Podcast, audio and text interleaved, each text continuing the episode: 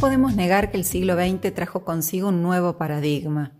La innovación tecnológica produjo un cambio y en este contexto de pandemia lo acelera todavía más. Sin embargo, esta incertidumbre que vivimos hoy, aún con los medios tecnológicos que nos han permitido tantas cosas en este tiempo, profundiza la pregunta y el intento por el futuro. Estos momentos son propicios para tomar distancia y evaluar los procesos en el tiempo. Esta capacidad puede ayudarnos a reflexionar sobre la provocación del presente y sobre la oportunidad que tenemos delante. Quiero señalar entonces, con el riesgo de caer en una simplificación, algunos rasgos generales de lo que hemos vivido como sociedad en los últimos años. Podríamos decir que hasta el siglo XIX el orden social se consideraba natural y se valoraba conservarlo, imperaba una ética heterónoma, es decir, la norma estaba dada desde fuera y operaba por un acuerdo social tácito. Aquí la religión tenía un fuerte poder integrador. Las personas cumplían con su deber, pero a veces esto se lograba a través de la inhibición de los deseos personales, inculcando incluso cierta culpa. Podríamos decir que de algún modo regía la consigna del deber o del deber ser. A partir del siglo XX, distintos fenómenos como el crecimiento económico causado por la expansión de la industrialización, la democratización de las relaciones sociales e interpersonales y el valor de la autonomía personal produjeron un cambio en la sociedad y prevalece más bien una ética autónoma. La religión deja de ofrecer seguridad y por tanto pierde reconocimiento público, la irrupción del deseo y el valor de la autonomía personal favorece la experiencia del ejercicio de la libertad. Sin embargo, se corre por esto el riesgo de una sobrevaloración de los impulsos, deseos y necesidades individuales. Por reacción al pasado hay una excesiva preocupación por el bienestar y la realización personal que puede despojarla de su componente ético. Prima entonces el querer más que el deber.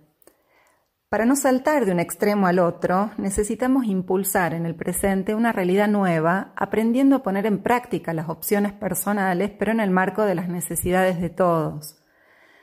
Aprender a exigir nuestros derechos en el contexto de sus recíprocos deberes. El orden social tiene valores permanentes y modificables, y es necesario discernir entre unos y otros. No se trata de conservar todo por temor al cambio, pero tampoco de cambiar todo por rebeldía o rechazo a la tradición. La religión se abre también entonces a un nuevo momento. Distinguirla de rituales litúrgicos normados o de la vida de piedad que pueda inspirarnos y entenderla como una experiencia que trasciende al ser humano, le da sentido, lo ayuda a caer en la cuenta de su valor y hacerse cargo de sus opciones personales, religándolo a lo que lo rodea y a los demás. En el programa anterior hablamos de aquello fundamental que plantea Jesús como un camino de sentido y plenitud, amar a Dios y al prójimo como a uno mismo. Podríamos decir que en la experiencia del amor al prójimo se acentúa más el debo, se trata de procurar el bien del otro. Muchas veces esto puede desbordarse y acabar oprimiéndonos o enajenándonos.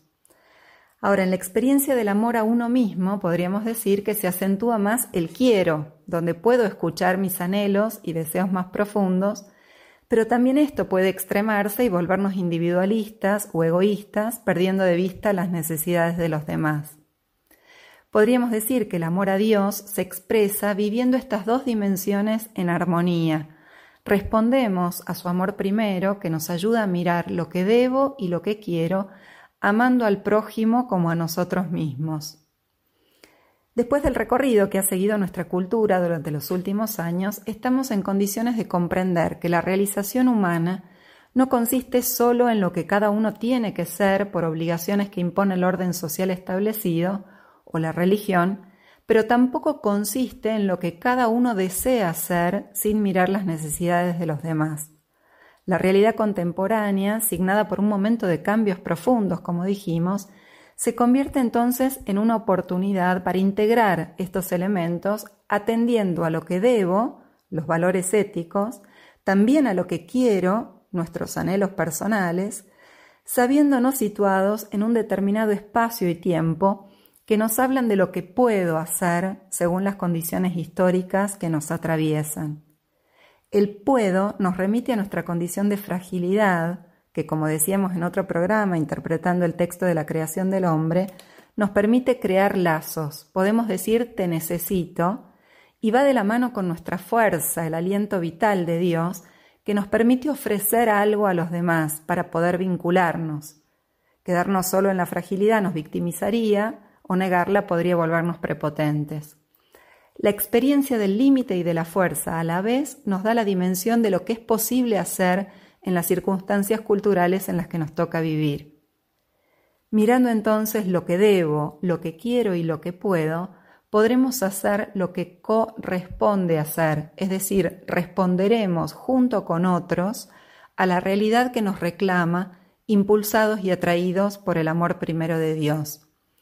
Esta síntesis que estamos buscando nos puede poner en camino de hacer un ejercicio potente de la vocación humana, en el sentido de estar efectivamente a cargo de las propias decisiones, con la fortaleza de los valores que nos permitan sostenerlas a largo plazo y con un sentido de unificación interior en el que por fin lo que quiero coincida con lo que debo y lo que puedo hacer.